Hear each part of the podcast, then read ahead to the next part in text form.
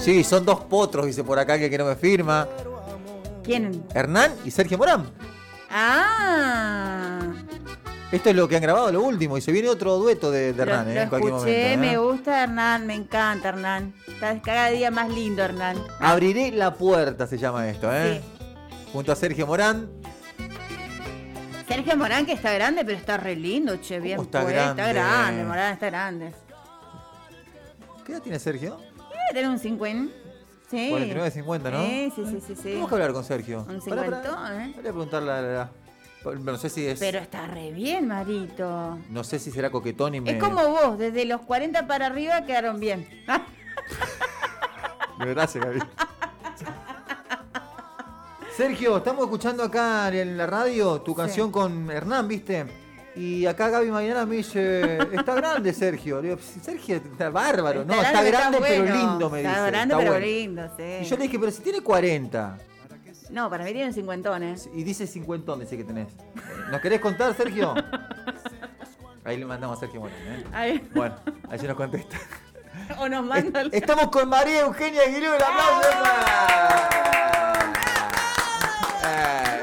Es fanática tuya la pato. ¡Qué hermoso Sí, recibimiento! ¿Cómo andan? ¿Cómo estás vos? Muy bien. Yo le conté a la gente de lo que vas a hablar hoy. Y yo le dije, ¿nos llega a spoilear algo? La matamos. ¿Eh? Por favor, te lo No pido. sin spoileo, ¿eh? Mirá que eh, vas a hablar de una película que la tengo ahí en mi lista de espera, porque no la vi todavía, te soy sincero, porque hay mucho fútbol. Está la Copa América, la Eurocopa. Sí. Ahora que paro un poco el tema de copas, la voy a ver con mi hija, eh, con, con- con la señorita Romina, con mi señorita Romina también. Yo tengo una cita el domingo a las 20 horas. Lo vamos ¿Con a qué? ver. ¿Con esa película? Con esa película. Te cuento, eh, Euge, que hace no más de dos semanas Lucha empezó a ver películas, la primera que presta atención. Y debutamos históricamente, va a quedar para la historia, con Raya y el último dragón. sí. Y ya se vio la saga de Toy Story, ya vio El Rey León. Y ahora te recuerdo que había una película que habíamos hablado la otra vez, Sí, intensamente. intensamente. Yo Esa vi, peli que no con también es ella. de Pixar. ¿Ah, la viste? No me gustó. No me gustó tanto, quiero decir, como ustedes me la pintaron. Hay que ver cómo la viste y qué interpretaste. Porque para mí, yo soy partidaria de que esa película es. Tiene una historia infantil que a los chicos los atrapa y está Sí, buena, sí, sí, sí. pero tiene mucho más mensaje para nosotros los Obvio, adultos. sí, sí. que nos enseña esto de, bueno, cómo se gestionan las emociones y qué herramientas nosotros podemos tener como madres y padres para Es muy acompañar. didáctica. Es, bien concreta. Claro, pero no, es, no me atrapa como me atrapó Coco, como me atrapó Raya, como me atrapó, atrapó Toy Claro. Story. A eso es lo que voy. Sí, en mi caso que trabajo mucho con eso, a mí me sirve mucho y la trabajo mucho en determinados fragmentos en el consultorio, por ejemplo. No solo con los niños y niñas, sino también muchas veces con los padres que no la vieron. Eh, sí, los, eh, los padres por, por lo general decimos, total es chico, no entiende mucho. Y muestra esta película el, el conflicto que le genera distintas situaciones que uno vive, como el, el mudarse, por ejemplo, Sí. el cambiar de amigos, Las de cambiar de escuelas y, todo, y el estrés, el estrés Total. que le provoca. Vos sabés que estaba Total. justo pensando, mientras Gaby hablaba, para la creación de estas películas, ¿consultarán profesionales como vos? Yo creo que sí. Mira, no, no, no tengo a ciencia cierta, pero yo también creo que sí, digamos. Creo que hay un montón de cuestiones que yo digo, realmente la imaginación hasta dónde llega, ¿no? Y no tiene límites. Y qué bien que está planteada, porque la película Intensamente para mí es una gran película, más para adultos, como yo te decía recién, pero también invita a los niños a que puedan vivir y, y disfrutar de una historia de una niña. Entonces empatizan, Claro, ¿viste? claro. Y muchas veces pasa, ay, mira, se mudó cuando no- como cuando nos mudamos nosotros, ¿no? Es como desde ese lado, es una historia real. Y todos dejan una enseñanza para grandes y para chicos. Porque va- vamos, hagamos un repaso antes de hablar de Luca. Por ejemplo, Monster Inc. Sí. Monster Inc. es una película que yo digo, ¿cómo se les puede ocurrir esto? Toy Story. Bueno, Toy Story ni hablar. va desarrollando a medida que el nene va creciendo. Va creciendo, ¿no? ni hablar. Buscando a. Nemo. Buscando a Nemo. Porque, por ejemplo, Nemo, por no hacerle caso al papá, es que se aleja de, de- de- de ese lugar o va a incurrir en un lugar de peligro, pasa Tal lo que pasa, y todo tal dijo cual. mi enseñanza. Está Todo. armadísimo. Va- van como mucho más allá. Y creo que con Luca, que voy a intentar no spoilear, chicos, les, les prometo, porque Ajá. yo soy media de meter la pata. Em, pasa esto también. Es una historia muy sencilla de aventuras que te divierte desde que arranca la película hasta que termina. Sí, por posta. más de ser adulto, porque yo me la Sí. pasé riendo y también llorando en algunos momentos. Yo soy media sensiblona, o sea que a Sí, momentos sí. me tocó pero que tiene como esta, esta historia de aventuras y de amistad eh, que a los chicos o las, y a las chicas los atrapa, pero que creo que hay un mensaje, varios mensajes detrás que nos llevan a nosotros los adultos a reflexionar un montón de cuestiones. Y que dije, qué buena película, porque Pixar, venimos de La Soul. rompe, la última Pixar. fue Soul, que es media rebuscada, ¿la vieron? No la vi a Soul. No. Bueno, es Pixar tiene como esta idea de generar películas bastante rebuscadas que llevan como una reflexión más allá, más metafórica y demás. Y la anterior a Soul fue Intensamente, que también es una peli que la podés ver como entretenimiento o también la podés ver en el sentido de, a ver, ¿qué me enseña?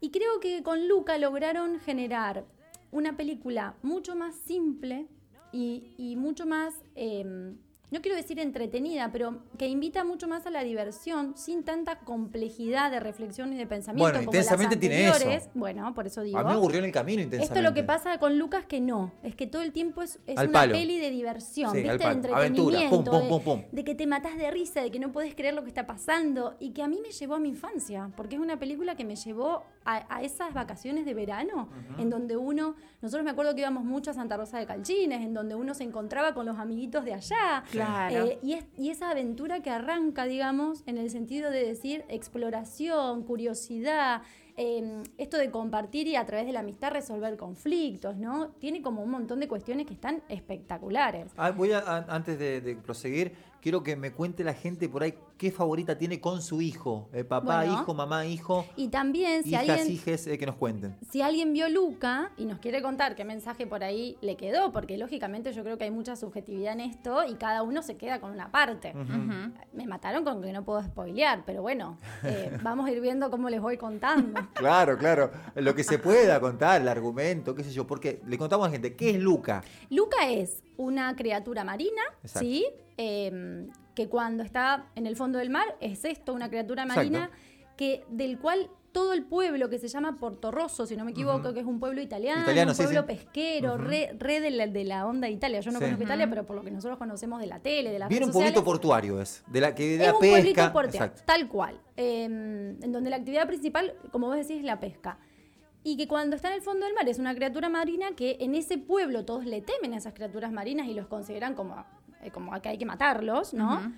Y que cuando está fuera del agua se convierte en un niño de aspecto real, un niño humano. Claro. Se Y transforma que en un humano. Y que él en realidad, eh, si uno va, él tiene como su familia como muy típica, esto de mamá, papá, y vive con una abuela materna, ¿no? Y que cuando está en el fondo del mar, él está en una zona de confort, vamos a llamarle así, ¿no? En donde Claro, siempre es, es su lugar. es su lugar, pero es siempre una vida muy rutinaria. Todos los días es lo mismo, Ah, ¿no?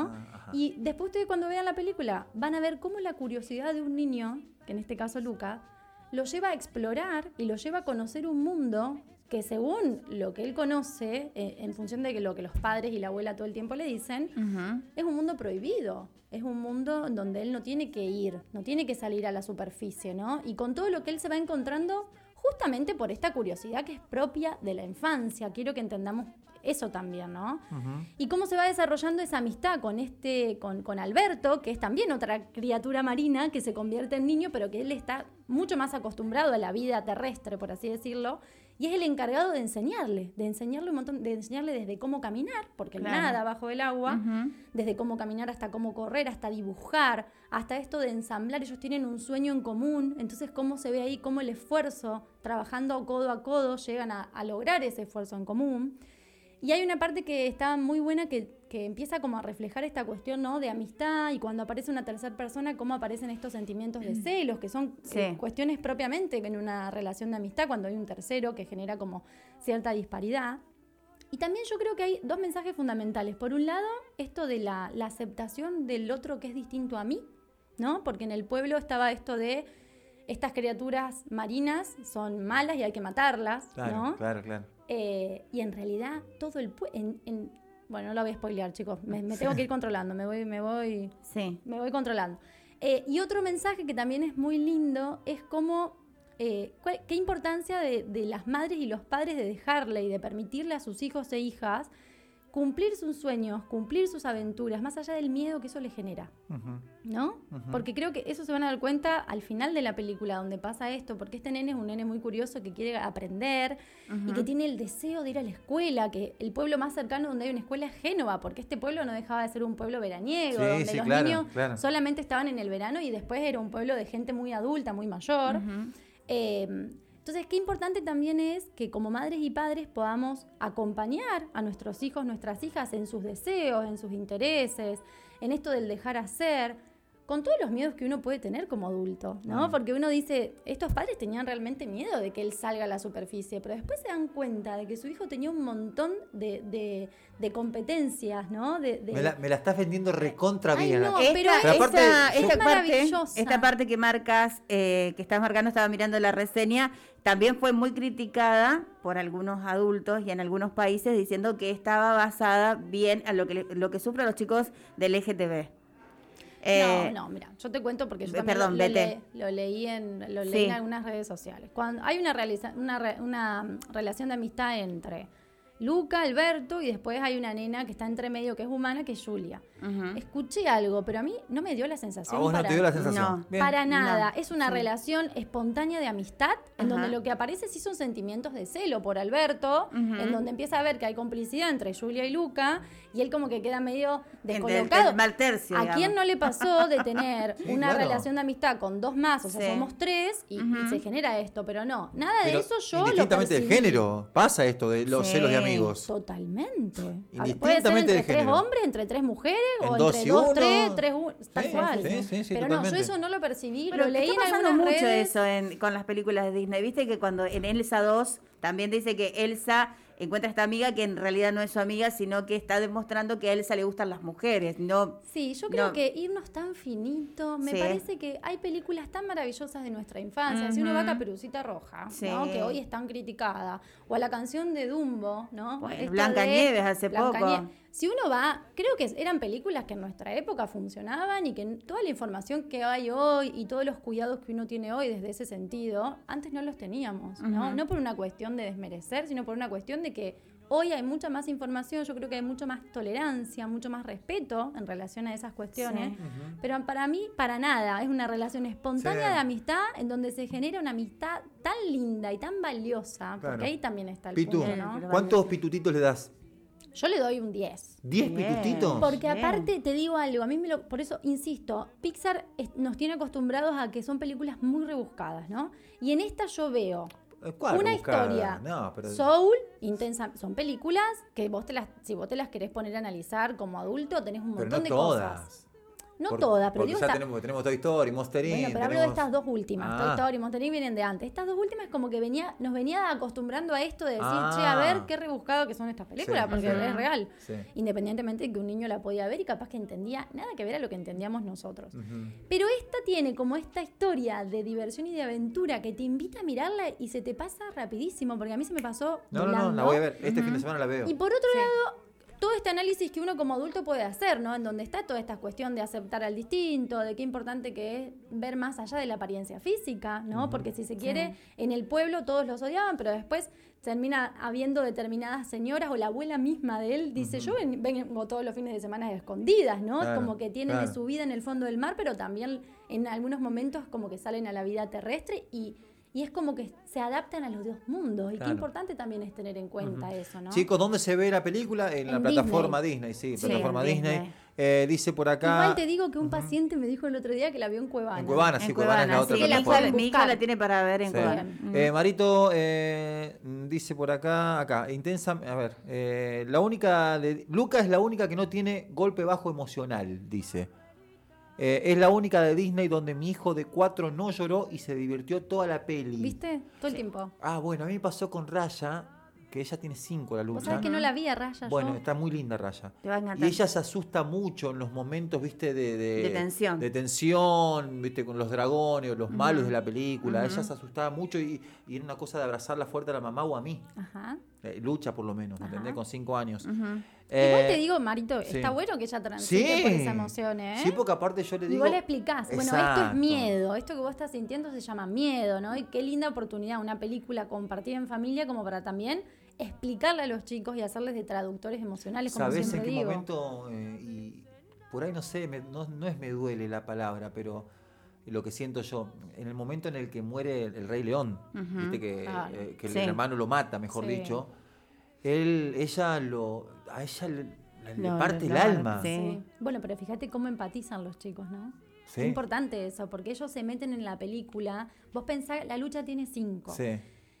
La lucha a esa edad, hasta los 6, 7, les es muy difícil a los chicos diferenciar entre fantasía y realidad. Entonces, todo lo que ellos están viendo lo creen como real. Entonces, Claro, eso. Lógicamente. y a mí me, me, da una cosa como padre. Lógicamente, bueno, pero eso está buenísimo. ¿Pero qué hago? No, acompañarla es parte de su desarrollo, es parte de su desarrollo emocional y cognitivo. Entender que les cuesta a nivel este, que tienen una cuestión de inmadurez cognitiva. Les cuesta. ¿Están conociendo el mal también ellos ahí con, esto? Yo creo que son lindas oportunidades como para uno poder distinguir y decir, bueno, ¿qué te pareció lo que hizo el hermano del Rey León? ¿Y por qué? Para primero uno llamarlos a la reflexión sin nosotros darle la respuesta. Creo que cometemos el error, no sé, me lo vas a decir vos porque somos la profesional, de quizás, hablando de la, de la pandemia, querer encerrarlos en una burbuja de un mundo de felicidad a los chicos y sabemos que el mundo no es eso. Mm. Entonces me parece que es una buena oportunidad para que ellos también conozcan que hay cosas malas y hay personas malas, ¿no? Es que yo creo Pero nosotros queremos aislarlo de todo eso. Bueno, esto, eh, Luca, vos sabés que a mí me vino con esto de la pandemia, porque la mamá lo quiere retener en esa zona de confort, como yo te decía, evitándole cualquier mal. ¿Y cómo se da cuenta esa mamá que si ella lo preparó en esta crianza, lo acompañó en su crecimiento, regalándole todas estas habilidades que yo siempre digo de cuando nosotros establecemos límites, cuando nosotros trabajamos la empatía, el respeto, le estamos regalando habilidades para el futuro a nuestros hijos.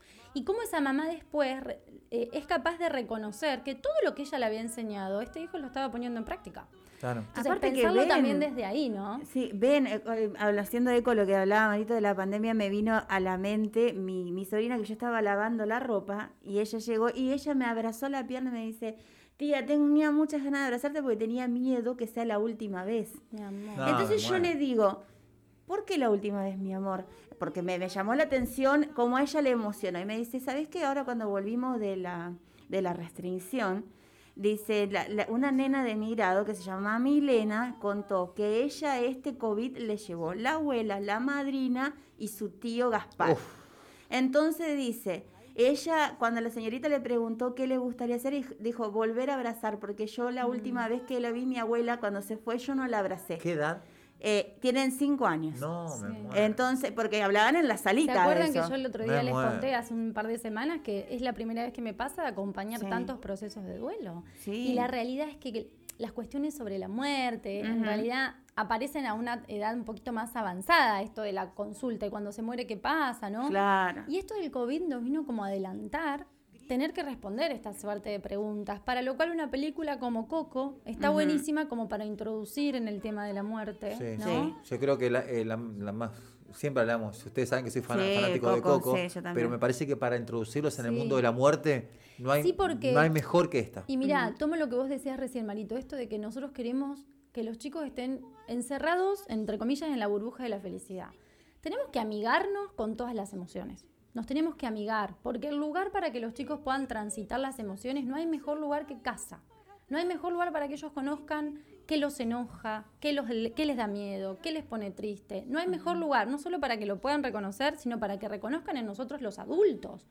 ¿Cuántas madres y padres me dicen es que yo lloro escondidas? ¿Por qué? ¿Por qué lloramos escondidas? ¿Por qué no llorar adelante de nuestros hijos y ser capaces de demostrarles con un hecho, está bien estar triste? Me pasa mucho, mucho de ver a niños en el consultorio con bloqueos emocionales porque todo el tiempo pretendemos que los chicos sean felices y uno entiende que lo hace con un objetivo hermoso porque no, no hay otro objetivo, pero que nos estamos perdiendo de enseñarles de que la vida no es felicidad al 100%. Bueno, yo cometí un gran error. Eh, yo con mi hija, cuando eh, falleció mi papá de, cáncer, ella tenía cinco años, era la locura su abuelo. Y bueno, yo no la llevé al velatorio ni nada, me parecía que era demasiado, yo le iba a explicar, yo estaba mal, eh, o sea, tenía 22 años cuando falleció mi papá. entonces, cuando pasó que ella todo el tiempo quería ver dónde estaba mi papá. Cuando la llevo al cementerio, que fue recién al año, porque no podíamos ir como familia, fuimos las tres hermanas con nuestros hijos para que vean dónde estaba su abuelo. Eh, mi hija agarró una crisis de nervio y quería que por favor le pongamos una ventana porque él no podía respirar. Claro. Entonces, eh, digo yo, qué error. Y de ahí a cuando fallecía alguien, en mis amigas, yo decía, no dejes de, de que vaya, que vea, que se despida. Mira, Gaby, que- a mí muchas veces los padres me preguntan, che, ¿qué hacemos? ¿Lo llevo al velorio o no? Y yo mi respuesta es, si ustedes lo consideran, sí. Sí. O sea, si ustedes lo consideran, sí. ¿Por Claro. qué?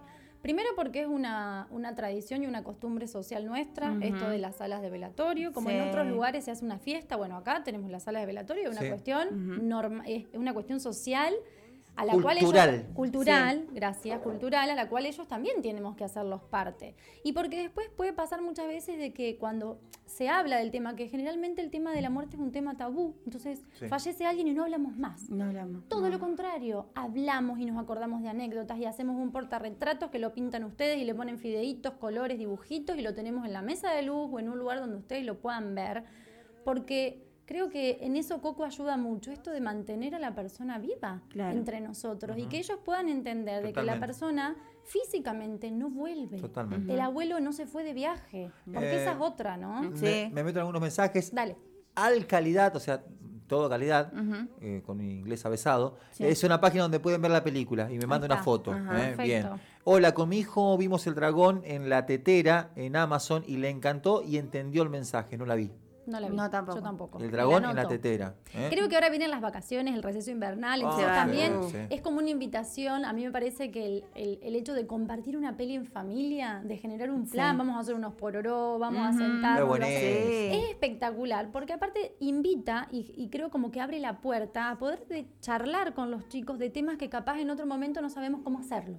Exacto. ¿no? Entonces, y aparte también, creo que el receso invernal, muchas madres por ahí me decían, Euge, no sabemos qué hacer, si seguir asistiendo a terapia. Yo trabajo en un centro que es interdisciplinario y yo les decía, tómense las dos semanas. Sí, Porque los chicos se lo, nece- lo necesitan también. Esto de rompamos con la rutina, rompamos con los horarios, levántense más tarde, llévense el desayuno a la cama. Las o dejarlos vacaciones- levantarse hasta tarde cual. también. Las vacaciones son justamente un momento en donde uno tiene que hacer una pausa, ¿no? y, y tomarse las cosas con otro tipo de calma, en la medida que pueda. Pero si hablamos de niños y niñas, está bueno que ellos también tengan como un break Claro. en todas las responsabilidades. Eh, buen día, Mario. Ay, te dejé un pequeño presente el Máximo, una plantita, sé que me una. Ay, Gracias, Andrea. lindo. Yo vi el dragón en la tetera, está muy buena en Netflix. la voy a buscar, ya me ¿Eh? la anoto. Mirá vos, anotátela Un dragón porque. en la tetera. Un dragón en la tetera. Igual ahora que me robé el código de Disney lo sigo usando. Ah, le choré, está bien. A una amiga le pedí, le digo, Es como el de "Prestame- Netflix. Prestame el código de Disney que yo no estoy suscripta a Netflix, sí. Entonces claro. ahora aprovecho y miro. Bueno, Claro. eh, dice por acá, El Rey León mi favorita. Bueno, la mayoría vota por Toy Story. Dice, amo eh, Monster Inc., pero la 1. Sí, sí coincido. La 2 es una precuela.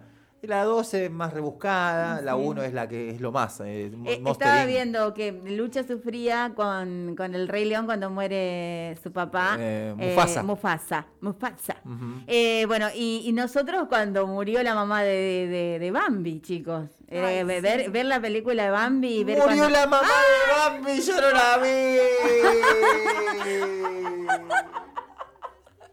Me la spoileó nomás. Y tampoco la vas a ver. ¿En qué momento Ahora la la vas voy a ver? ver. Entonces ese momento es, es Ay, terrible. chica, eh, Arranco menos 10 como el chinchón sabiendo que muere la mamá. Pero no, pará. ¿Y Dumbo? ¿La tristeza Ay, de la Dumbo? Dumbo, la O tristeza sea, de si vamos a películas de nuestra época. El otro día vi en la casa de la abuela Pinocho. la, la vieja Pinocho. Sí. Y es como nada que ver con los dibujos de ahora, no por la No. tecnología, ¿eh? por el mensaje, digo. Sí. Pero ¿cómo ha cambiado? Por eso digo, cómo ha cambiado todo y por eso no tenemos que ser tan rebuscados a la hora de buscarle si hay o no hay, viste estas cuestiones que hablábamos hoy. Eh, vayamos a, lo lindo de las películas, a lo lindo del momento de encuentro, porque creo que tiene que ser eso, en realidad, más allá de lo que uno pueda entender o no pueda entender, que sea un momento de encuentro a nivel familiar. Creo que eso Sí. es, el- es lo mejor que le podemos regalar. Es un momento hermoso para regalarle a los chicos, Sí, es la sí, verdad. sí. Dice por acá, eh, es como Aladín, tiene tres deseos y siempre sale a la luz lo superficial del ser humano y lo que realmente el sujeto necesita. Bambi me traumó de chico. Ah, ¿viste? Me puse a gritar también, en el sí. cine. Yo lloré terriblemente. Que le devuelvan a la madre Yo no me acuerdo. y me tuvieron que sacar. Mirá vos. Sí. Mirá lo que me salvé, chico. No la voy a ver ahora. No es tristísimo, es tristísimo. Pero muere al final, muere en el medio. en el- En el medio, en el medio No de me- la no película, acuerdo, porque era todavía, Ah, era bueno. vendría a ser de que él eh, empieza ya se establece, Es establece como, como, como ciervito y empezaba Che, pero- a entrar en la fuerte, adolescencia, ¿eh? digamos. Que un niño esté mirando y se le muere así la mamá. Imagino lo que debe ser el dibujito, el, ba- el, el Encima Bambi ahí. asesinada.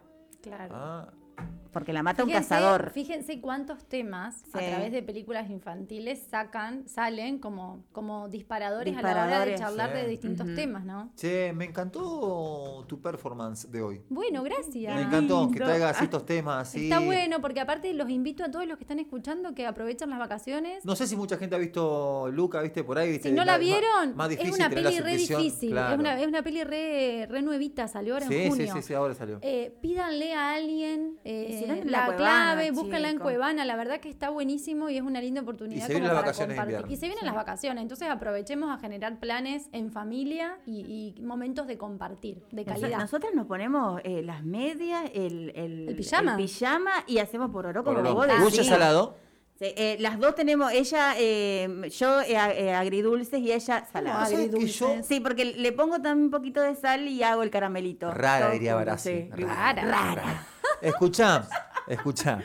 Eh, me pasa algo con el, el pororó. Yo en, en el cine, cuando voy, compro dulce. Y en mi Yo casa también. me gustan salados. Yo también, igual. Ah, ¡Ah, no soy el único!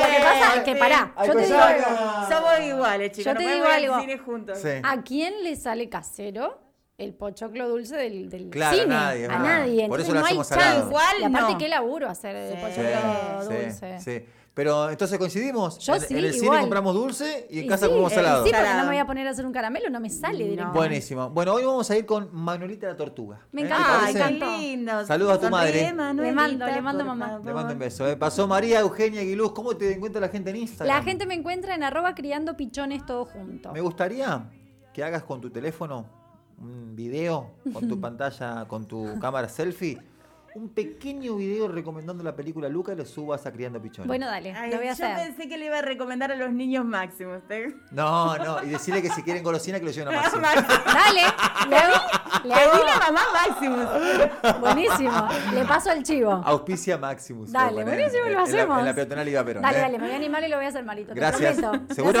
haces- Sí, sí, Dale, te eh, pasó una genia, una crack, una amiga de la casa, la inigualable, la única, la más linda.